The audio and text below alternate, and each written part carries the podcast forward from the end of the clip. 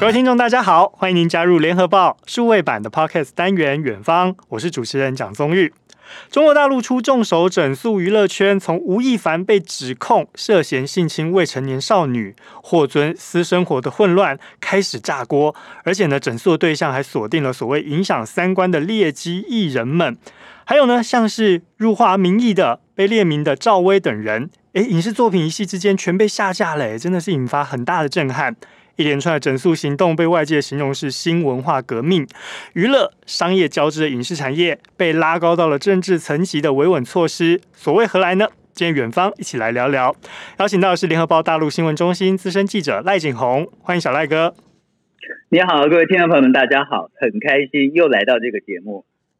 好，也希望以后呢，您也常常来远方跟我们分享一下您在大陆的所见所闻。真的很远，因为我在两千多公里之外，所以真的很远。好，没关系，我们就千里传音，也让大家知道在大陆的第一线情况。哦，来看一下哦，这一波整顿的起始点是吴亦凡涉嫌性侵未成年少女开始，哎，甚至还传出了说吴亦凡为了求要减刑，结果公出了四十七个人的大咖艺人名单。震撼了整个演艺圈，范围之广呢，牵涉到粉丝啊、艺人啊，还有政商界。来看一下，因为当初最早的这指控是粉丝都美竹，他呢这说法好像也坐实了吴亦凡确实涉及不法，但是还有大批的粉丝声称说啊，我们要支持偶像，我们要劫狱抢救偶像，意外扯出了霍尊私生活混乱这样的传闻。好，我们先不论这个粉丝哦有没有跟偶像发生关系，那么粉丝形成了这所谓饭圈的文化。给大陆官方带来哪些震撼呢？让这大陆官方必须要出手来重手整顿。好，其实要跟大家讲的是这一次的吴亦凡事件啊，牵扯出后来的艺人，大概有八个艺人的人设哈，就是几乎完全崩塌。嗯、所谓的人设呢，嗯、就是我们就是一般来讲，就明星把它包装成什么样子，那个叫人设的形象。嗯，对。那这一次的是粉丝叫都美竹，他在网络上在微博上的指控，他他在微博上的指控是指他跟呃吴亦凡有跟未成年的少女发生关系，这个指控就非常严重。呃，在中国大陆跟未成年少女发生关系，呃，要处呃这个是刑法，这个刑法应该是处五年以上。那嗯，这个。因为他有在网络上报这个，所以后来是公安主动介入调查，并不是网络办，也并不是艺人自己本身的艺人组织。因为我们知道大陆呃有专门管理的艺人协会啊，那由这里所牵出来的，包括您刚刚讲的霍尊哈，还有这个呃其实非常有名的像林俊杰啊，都在这个这一波的这个呃都。都美竹的爆料里面呢，因为后来这就是不断的有粉丝出来讲说，其实谁谁谁都有。我不确定是否有真的您讲的四十七个大咖艺人的名单，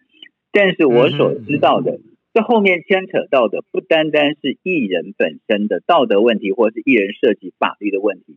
还涉及到资本跟这个饭圈文化的问题。您刚刚说为什么会官方带来这么大的震撼？呃，其实，在网络的这个时代哈，呃，很多的艺人都会经营自己的工作室。经营工作室最重要的目的有两个，一个是逃税，逃税的问题我们我们待会儿再说。第二个，第二个就是他要经营非常庞大而稳固的粉丝团，来帮助艺人能够在出演任何一个呃剧目的时候。能够获得非常非常多的支持，然后他可以卖周边商品，嗯、甚至可以呃出非常多的广告费，在这个艺人的这个呃节目还没有开始，甚至或正在播出的时候，不断的帮他打广告，所以呃、嗯、有所谓的粉丝文化，也就是所谓的饭圈文化，它影响到的这个层面非常非常大，有很多人认为说粉丝团甚至要比一些呃。嗯，就是政府所经营的一些团体还要忠诚，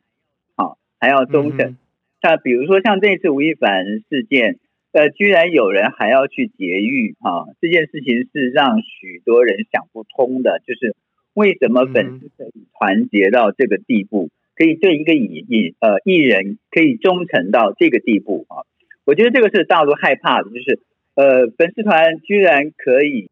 变成社会稳定的一个不安全的因素啊！我觉得这个是非常呃，过去官员们没有想过的。确实，这真的带来很大的震撼，因为他们想说，哎，不就是偶像明星，我贩售我的名气跟我的才艺给大家看，就意外哇，有这么多粉丝聚集在一起，不光支持他，甚至连他哎涉及了这所谓法律的问题，还有人要去劫狱救他，这换作发生在台湾，相信也是很不可思议的事情哦。不过接下来我们今天这一集里面会有很多很多哎。在对岸的用语，可能我们的听众朋友们呢，也要请我们小赖哥帮我们解释一下，让听众朋友们能够理解一下。刚刚讲到这个饭圈，其实是来自于这个英文 fans 这样子的一个翻译过来的哈，所以叫饭圈。好，这指的就是所谓的粉丝嘛哈。那因为现在刚刚小赖哥有提到，哎，网络时代流量至上啊，这也形成了粉丝，就是我们刚刚讲的饭圈文化。所以呢，中央网信办现在启动所谓的“清朗”系列行动，要来整治饭圈。之所以会这么做，真的是因为商业跟娱乐共存共。容哦，我们来看看案例好了。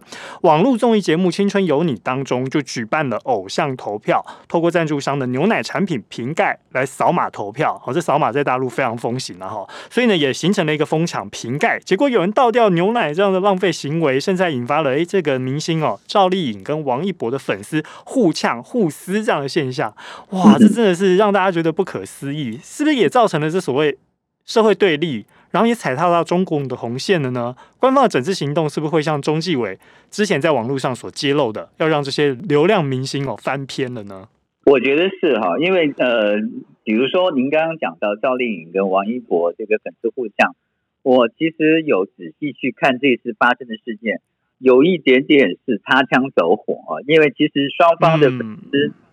过去是没有交集的，而且双方都拥有一批。为为为数数百万的粉丝，这么多人在这个微博上互相吵架，你可以想想看那个流量有多少。然后双双方都会在彼此的粉丝团下面去留言，那造成的社会对立，尤其是网络上的这个不安呢、啊，确实是会让这个网信办还有大陆的一些呃社会治安的主管当局会觉得。你这样增加社会的对立是不对的。那所谓的这个流量明星，嗯、呃，坦白就坦白说，过去因为呃没有跟资本的结合哈，呃，我我为什么一一直要提到资本呢？哈，就是呃，其实这次大陆整顿呃演艺圈的这个艺人，其实是跟呃七个月前马云被约谈其实是息息相关的。我们待会儿也会提到这个人，就是。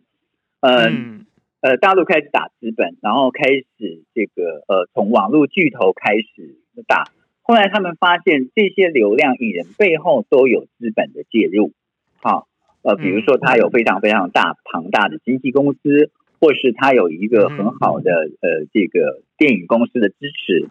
那这些都跟呃后面的政商艺商关系跟议政关系。有着非常密切的关系，就是艺人跟政治人物、艺人跟商人之间的结合。您刚刚讲到这个这个呃赵薇的事情哈，就是其实呃后来后来呃赵薇的事情会演变成这么严重，甚至是全面下架，其实是跟马云有关的。嗯哼，好，所以呢，确实看到这个现象，大家可能会觉得哇，不可思议。但是呢，追星族当中有很多人呢，多数是未成年。那么官方也直接点名这劣迹艺人哦，批评流量明星师德师范，德不配位，为青少年带来恶劣的影响。同时呢，还禁止未成年参加偶像团组跟线下应援活动，防止饭圈的这乱象哦。而且还要严打所谓的哎拜金炫富啦、畸形审美。特别来看一下，这所谓的畸形审美哦，中共官方的说法叫做娘炮现象了哈。那我们姑且说是类似韩国娱乐圈当中被定义为小鲜肉啊，或是花美男这样的艺人，现在也都成了这个被整肃的对象。明目是要端正社会风气，怎么说呢？这个现象会影响到所谓的社会风气吗？呃，大陆从去年开始就有所谓的，在官媒上，就是《人民日报》上面就开始批评所谓的“娘炮”现象。呃，曾经也有一些学者出来反驳说，其实不应该把这些花美男或者是小鲜肉当做是这个呃“娘炮”现象，因为呃，毕竟你看，我们过去在日本、韩国甚至美国都有，比如说像西城男孩啊，后后街男孩啊，甚至是呃日本的杰尼斯系，或是这个呃韩国的防弹少年团，其实都是从青少年开始培养起啊。呃，你说它是娘炮现象，其实并不恰当，但是呃，嗯、就是官媒呃有这么说以后，再加上这一次的呃，我们前面讲过的，大概有八个艺人的人设就是都丧失了哦，师德师师德师范哈，就是就在网呃犯了法律，然后在道德上也有问题。所以他们会觉得说，这样对青少年带来恶劣的影响，尤其是粉丝团。不过话又说回来，我觉得这个，呃，在大陆的主管部门哈，这这我不得不讲一下，批评一下啊，就是本来粉丝团的组成绝大部分都是未成年，嗯、都是未成年。对啊，这追星啊，很正常啊，因为大家都有会有这个偶像的憧憬跟幻想嘛。哦，对，我曾经在我的脸书上聊过一个话题，就是说。呃，当大陆某一个少男团出来的时候，他们只有十三岁，然后我就不理解为什么十三岁就是他的父母亲不让他好好受教育，然后要让他跑到第一。这个看起来就是童心嘛，对不对？吼，对。可是呃，因为他们真的长得长得很漂亮，所以你说他是、嗯、呃花美男，呃小鲜肉都可以。可是他们他们就是红了。嗯主要的粉丝就是他们同年龄的女生，或者是比他们更小的女生，但是是谁买单？是他们的父母买单。比如说他们要出什么呃相关的这个代言商品，或者是他们是他们自己的一些呃主演的一些活动的一些产品，出钱的都是父母，嗯、而且很很快就卖完了。他们远比那些成人明星要红得多。嗯那大陆也早就培育出这种呃未成年偶像的这种呃培养机制。啊，所以我觉得呃大陆官方在点名这些艺人的时候，然后说呃禁止未成年呃未成年人参加这个偶偶像团体跟线这个线下的这个后援活动，我觉得呃官方上上有政策，应该下有对策，应该是进不了。对，特别是。童星也会让大家觉得看起来哎很可爱啊，特别吸引人，所以这流量恐怕也更惊人哦。对，没错，这个流量应该是非常非常可怕的哈。嗯，嗯就是其实你讲到社会风气哈，我觉得比如说像这一次最出名的就是赵薇，她所有的所有过去她主演过的，甚至是他导过的节目都被下架。其实是跟这一次他他的这个旗下的艺人叫张哲瀚，呃，他在 IG 的这个照片被翻出来说，他曾经在靖国神社，还有在一些一个呃呃友人的婚礼上拍的照片被翻出来，就把赵薇过去曾经把日本太阳旗穿在身上这件事情也翻出来了，这个就牵扯到民民族情绪了哈。这就是端正社会风气里面的一项重要精神，爱国，对不对？对对对对对对对，就爱国是至上的，这个比任何的流行文化都要放在上面，也也要比这个任何所谓的流量要放在上面。那他呢？其实，其实这个艺人张哲瀚的粉丝团。呃，在几天之内就全部被封杀了，就是在微博上。就被禁言，嗯、然后被封杀，嗯、然后在往百度的贴吧里面也消失了，呃，几乎是你完全在人间蒸发。嗯、过了五天，我们发现赵薇在爱奇艺被下架，她所有主演过的东西都已经没有名字，嗯、包含琼瑶的这个《还珠格格》都没有她的名字，是这个是非常惊人的哈，这个是非常惊人的。呃，不过话又说回来。如果说赵薇真的犯了什么错，犯了什么罪，应该是二零一七年，她曾经跟她的老公黄有龙两个人买的马云的股票，也就是阿里巴巴、嗯、阿里业百分之九点八七的股票。然后后来呃，叫他们在高高处的时候出手，当时曾经被人家讲说他有呃内部操作，甚至是恶意操作金融的这种说法，所以他被大陆的金。证监会呃禁止进入证券证券买卖五年，五年对对，所以话说回来，他其实二零一七年已经被罚过了。如果是按照法治国家一罪不两罚的原则来讲，他已经得到他应该得到的这个处罚了，惩罚就不应该是在这个时候被翻出来。那这个时候被翻出来，那当然就跟他这个张哲瀚有关了，就是然后然后再把他过去的陈年陈年往事，包括说他包包着这个日本太阳旗的这个陈年旧照都被。呃，翻出来，然后就被就说是辱华有爱国的问题，这样就提高到政治敏感度的一个、嗯、一个情况哈。呃，我觉得呃并不妥当，这样的处理并不妥当。就是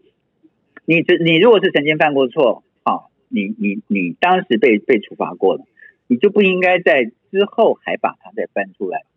但是这个爱国这个东西就很难讲啊。你当时这个太阳旗事件也曾经轰轰烈烈闹过一阵子，他也低调过很长一段时间，不敢主演，也不敢去参加影展一些活动，基本上是低调不出门的。那你现在经过几次又把他拖出来打一顿，这这就有点呃有点似乎法治就就是法治国家应该要做的事情了。好，不过您刚刚讲到这个张哲瀚啊，其实就是赵薇旗下艺人哦，听起来感觉是因为张哲瀚的事情，然后呢也连坐到了这个赵薇。好，谈谈这张哲瀚也很有趣，因为他是出演这《三合令》哦，特别让大家觉得哦。爆红，那我们其实办公室也有同事呢，女生啊就不好说是谁了，也是非常着迷，还说她自己自称是张哲瀚的妈妈粉，也一定要好好维护这个小鲜肉。结果呢，看到张哲瀚这一回被翻出了这靖国神社前的自拍照片啊，他觉得他难过了一个礼拜。所以这个事情确实也是真的，不光是让当事人震撼哦，我相信很多粉丝也都很震撼了哈。好，讲到爱国呢，其实也会牵涉到两岸的敏感关系，因为呢，其实台湾的艺人如果要到中国大陆去发展，好像也会被。定型所谓你有没有爱国精神，特别是呢，好像都是陈年往事被翻出来。比如说像是最近的张钧甯，他就是因为哎之前论文曾经写下“我国”两个字，哎，结果现在被翻出来了。工作室呢就直接发表了，就说啊，他是中国人哦，不是台独，绝对爱国。像这样子的情况，是不是说哎？未来台湾的艺人如果到中国大陆前哦，他可能要先审视一下自己过往的发言记录，或者就是说他必须要先很小心的去处理，或先做个宣誓的仪式。小赖哥，您怎么看呢？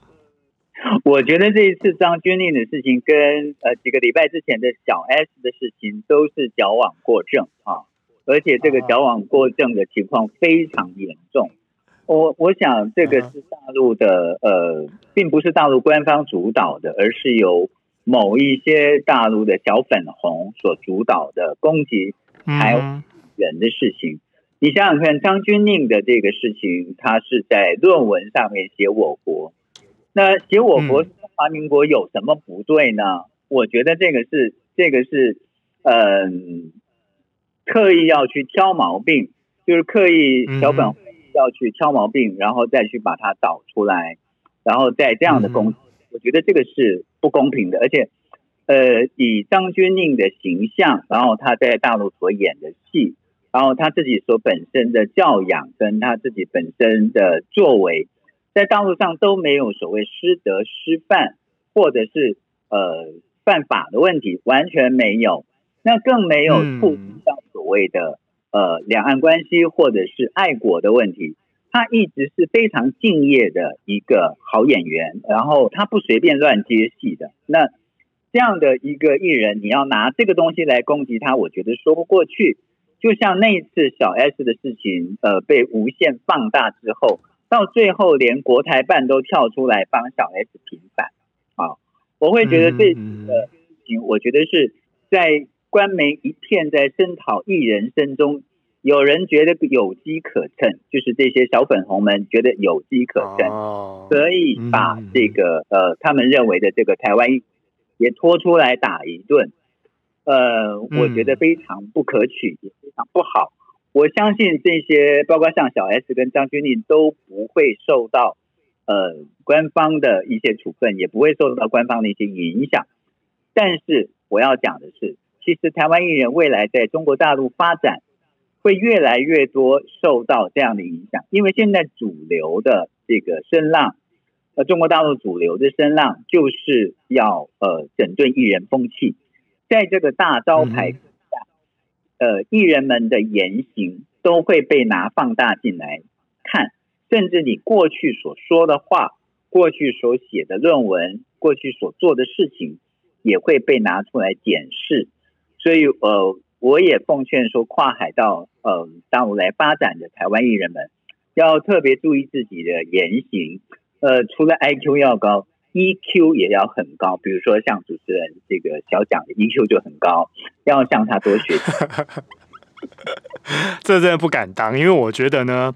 呃，在两岸之间确实有一些默契跟一些敏感地带存在哦。这对于艺人来说，哎，某种程度可能是顺风顺水，但一不小心呢，碰到小粉红，也有可能变成走在钢索上。毕竟呢，艺人名气声量靠的是粉丝嘛。那么庞大粉丝呢，能够把你堆叠起来，也有可能让你一夕之间垮台。好，我们来看一下这个身价好了，因为粉丝越多，哇，这身价也就水涨船高，像是镀金一般。特别是因为中国大陆的市场庞大，真的是堆叠出很惊人的高酬劳现象。二零一七年的时候，哎，这个事情也闹得沸沸扬扬。中国官方当时就下达了限薪令，也就是说广告代言跟片酬的规范。但是看起来好像是上有政策，下有对策，所以才会爆发了二零一八年范冰冰等人卷入阴阳合同的逃税风波事件。那么中央宣传部呢，下令整改的效果，现在看起来是如何呢？还有，是不是正有效杜绝了这阴阳合同的现象呢？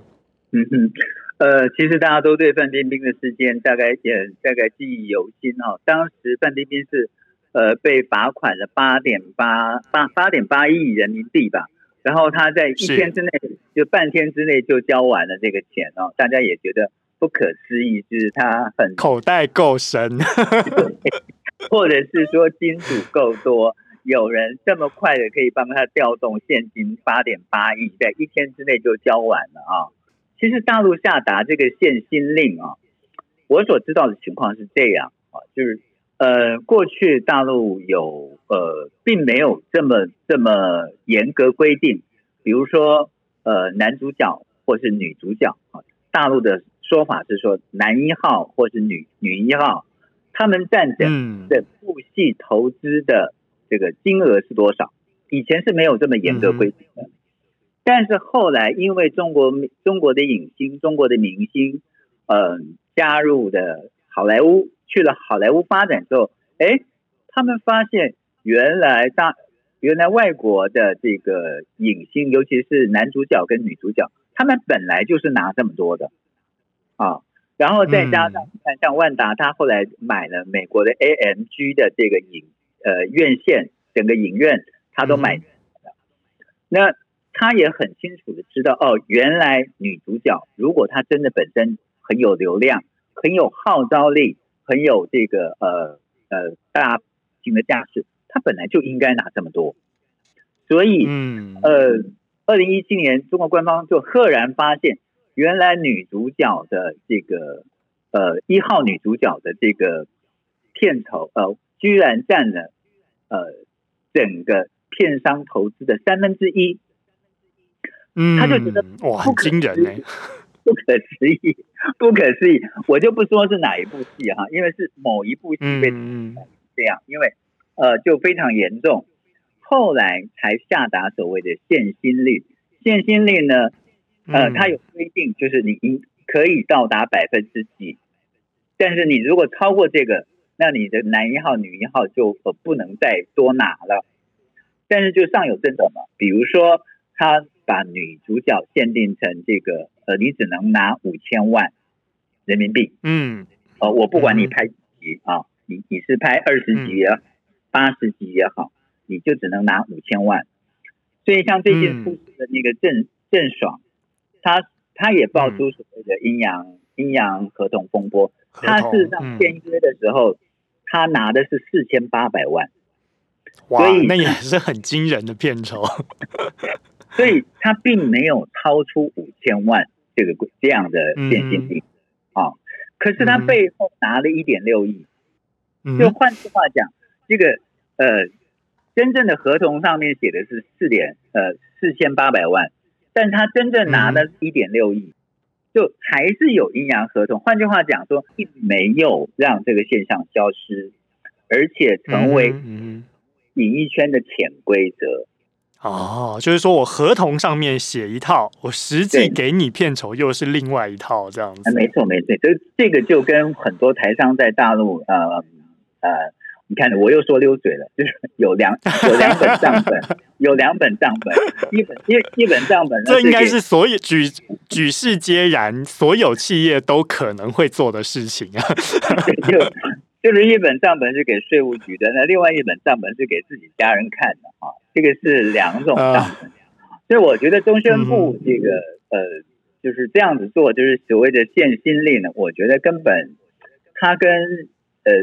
资本主义市场啊这个是有违背的啊，就本来西方就是这么干的，就是那个好莱坞或者是印度的宝莱坞，你的男主角跟女主角本来就是拿这么多。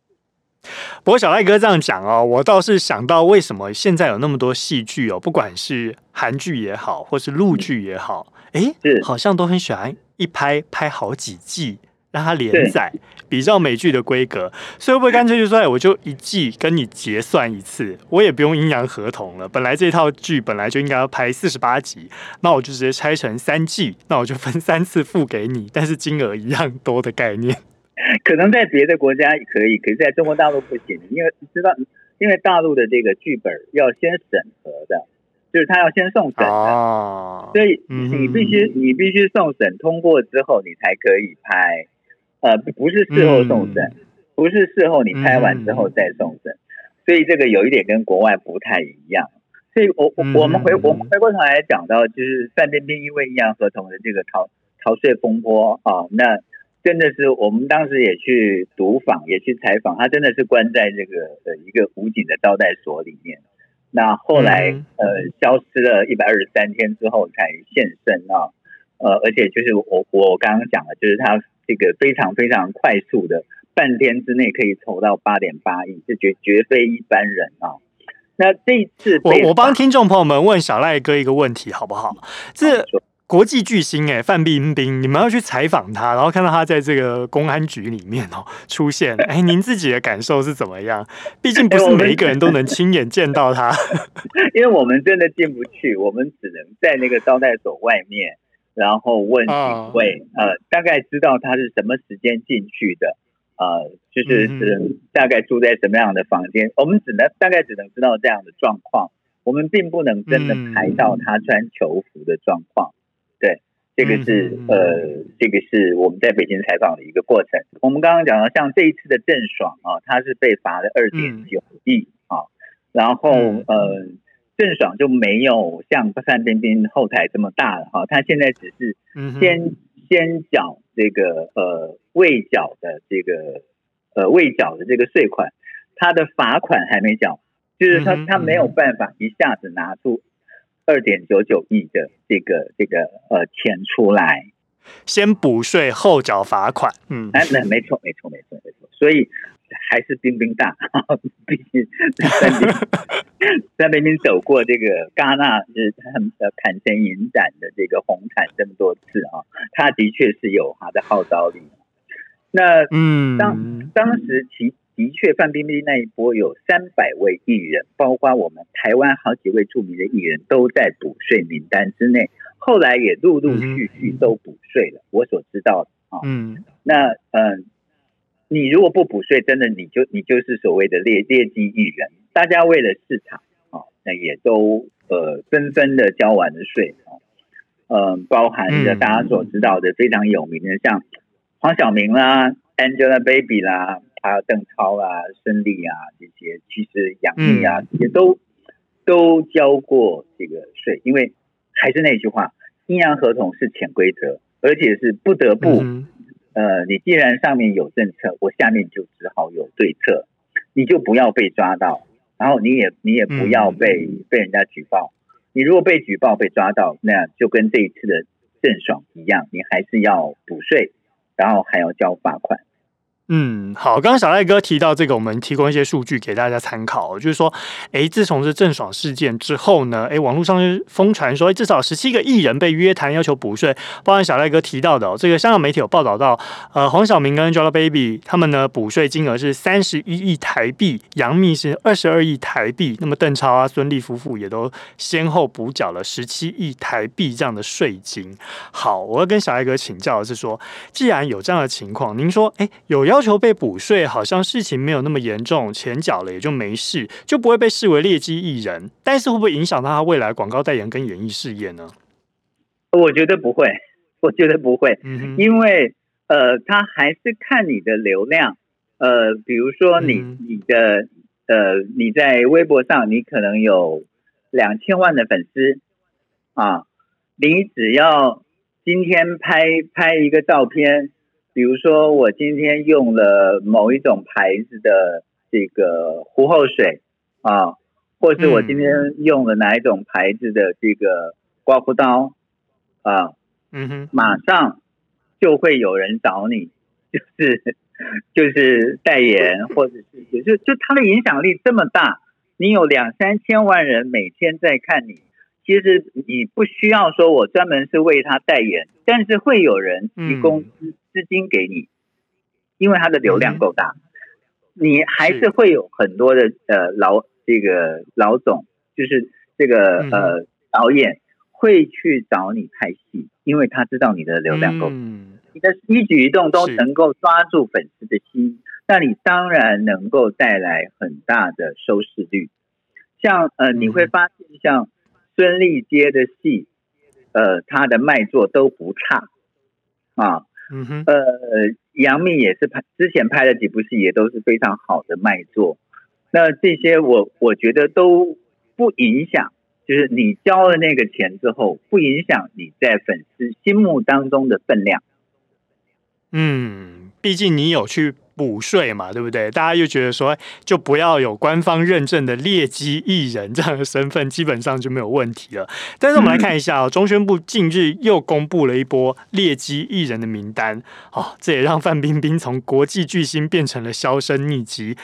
未来有没有可能就是形同被封杀，毫无付出的可能？然后厂商诶也自动退避三舍，就说那我干脆不要找你代言好了，省得惹祸上身。会有这样的情况吗？是的，您刚刚问到重点。今天的新闻就是我刚刚还刚刚我才发今天的稿单哦，就是呃还是火热热的新闻啊，就是呃、嗯、有大陆的官媒指出说，像范冰冰，她自从出现那个逃税风波之后，她沉寂了很长一段时间，既没有人敢找找她拍戏，也没有人敢找她主持，于是呢，她就转战另外一个市场。也就是现在大陆的所谓的短视频、短影音市场，比如说快手啊、抖音啊，嗯，他现在那干嘛呢？嗯、直播带货哦。比如说他今天先素颜，然后然后再上这个眼妆，然后再上这个呃口红啊，他这个直播带货，这个赚的满盆满钵，所以嗯，的官媒就。就出来讲说，其实像这些劣迹艺人，连网络也要封杀。换句话讲说，哇，他今后是永远不可复出。你知道，其实在中国大陆现在的所谓的新时代的中国新时代社会主义的艺人标准，叫做德艺双馨。啊，什么叫德艺双馨呢？嗯、就是你的道德跟你的演技。都要互相呃互相搭配啊，不要得不配位啊。那德艺双馨成为最高的标准，每个人都要像过去他们所标榜那些得奖的那些艺人一样，呃，要能够安于这个呃现状，不是拿特别高的薪水，但是又能够把每一个戏都演好，不一定是演主角，就算是配角。也能够演得很有戏，因为你的你是科班出身。那嗯，我觉得我觉得像这次的这个呃呃打击这个所谓的劣迹艺人呢，是不会让他有复出的机会。包含刚刚我们讲的郑爽啦，范冰冰啦，嗯、然后像这个、嗯、呃张哲瀚呐，我估计基本上已经毫无复出之可能。呃，从哪个地方可以看得出来呢？哦、其实过去在呃现在的这个大陆的国家主席习近平刚上台的时候，呃不久就发生过一件事情，是大陆中共全国政协委员叫做陈龙啊，陈龙的儿子。嗯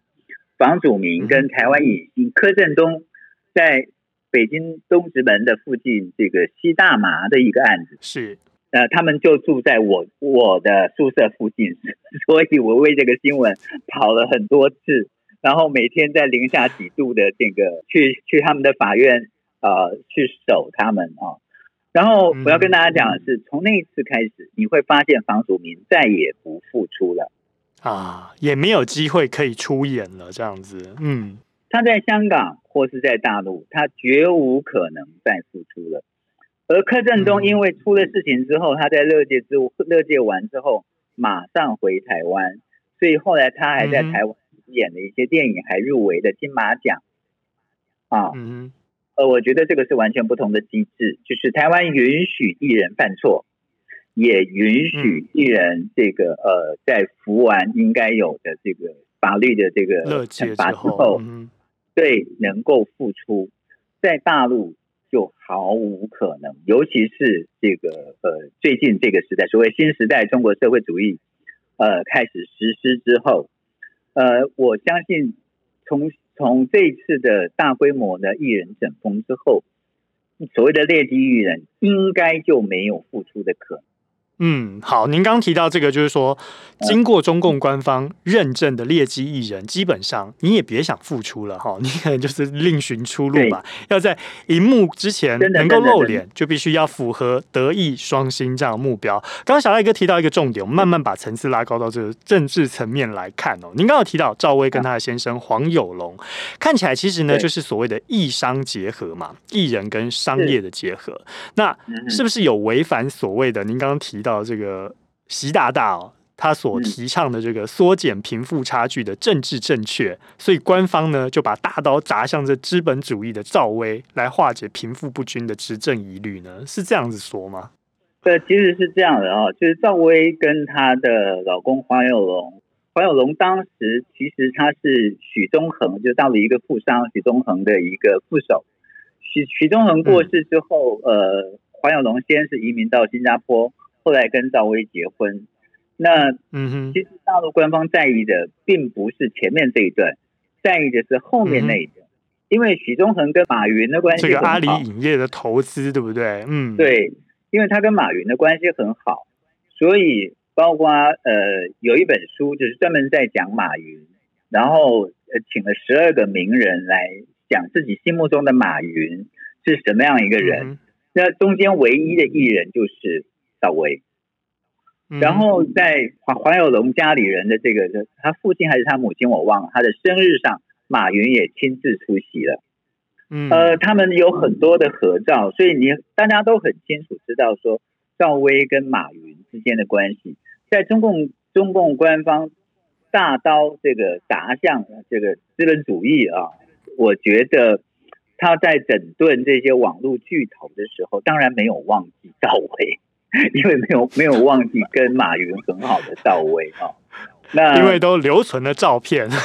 对，我觉得这个是很难抹灭的，真的是很难抹灭的。嗯、也确实，嗯、大陆现在的影剧圈背后都有庞大的资本运作。嗯，呃，自从这个万达影业起来之后，大家也很清楚的看到，你大陆的这个电影市场其实已经超过美国。成为全世界最大的电影市场，所以很多人在争抢这一块市场。他当然有很多资本都想介入，呃，比如说像王王中磊他们的这个电影公司在大陆 A 股上市的时候，曾经炒到这个就是上市的，就是市值率的三倍到四倍。所以，所以大家都非常非常清楚的知道说，其实这背后资本的运作。跟这些艺人是息息相关的。我还记得有一次查这个疫苗案，嗯、啊，就是大大陆呃曾经发生过一个假疫苗的案，结果查到一家叫长春疫苗啊，然后从长春疫苗那里发现，他的股东里面有一个人叫黄晓明啊，然后后来一查，黄晓明作为作为法人代表，他居然有四十七家公司。哇，这一查不得了，四十七家。所以，所以呃，有时候就是不是真的要查艺人，是因为查别的案子才发现说意外查到。哇哦，这些艺人都不是简单的艺人呐、啊，他们不是靠这个拍戏生活的，他们其实背后有非常大的资本运作。有哪一些呃势力在背后支持，不得而知。嗯，这个才是官方觉得特别介意的。嗯、也就是说，艺人的艺商关系跟艺政关系，嗯、就艺人跟政治人物、艺人跟商人之间，嗯、这个是大陆官方在意的，所以才不断的要求艺人要德艺双馨。要道德要放在前面，所以德艺双馨四个字真是盖瓜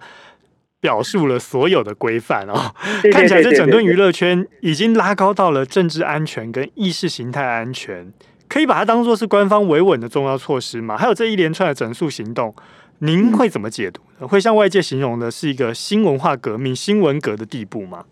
呃，我不会这么看。好，因为我觉得跟这个几十年前的大陆的文化大革命不太一样，就是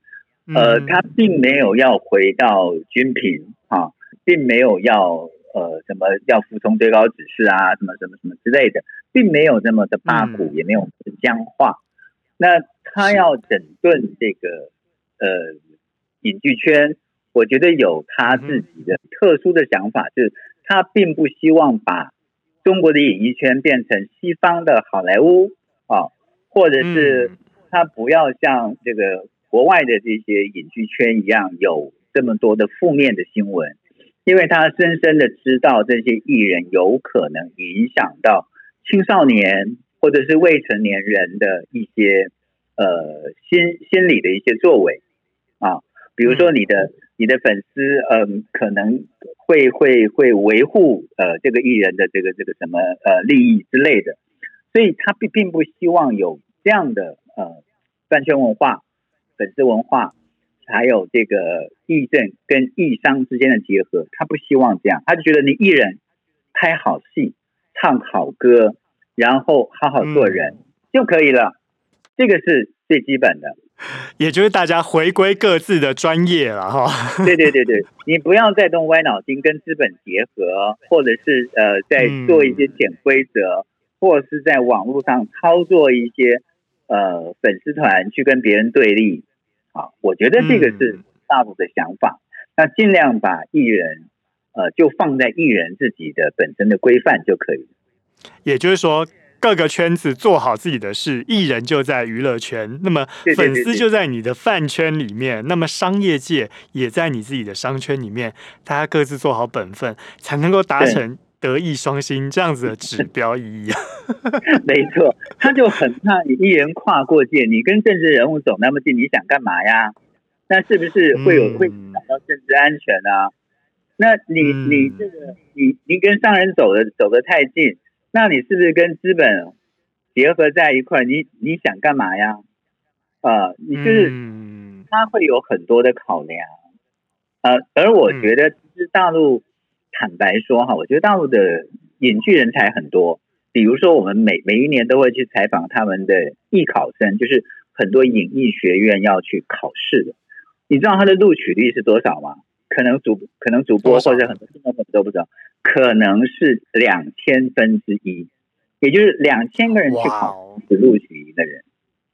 所以能够在激烈啊，对，不管你是中央中央戏剧学院，或者是中央影剧学院，或者是上海影剧学院，这些表演系出来的学生，你都要竖起大拇指，因为他们都把几千个人挤下去了，嗯、